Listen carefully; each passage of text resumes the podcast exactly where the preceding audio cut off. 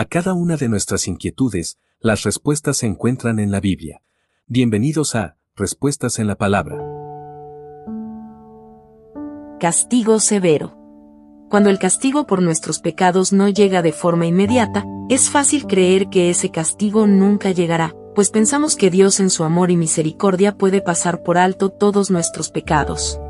El hecho de que Dios no nos envíe un castigo inmediato, no significa que Él lo haya pasado por alto, lo que sí significa es que Dios por su amor y misericordia nos da tiempo para que mostremos arrepentimiento y nos apartemos del pecado, pero si no nos apartamos y persistimos en ellos, Dios enviará un severo castigo.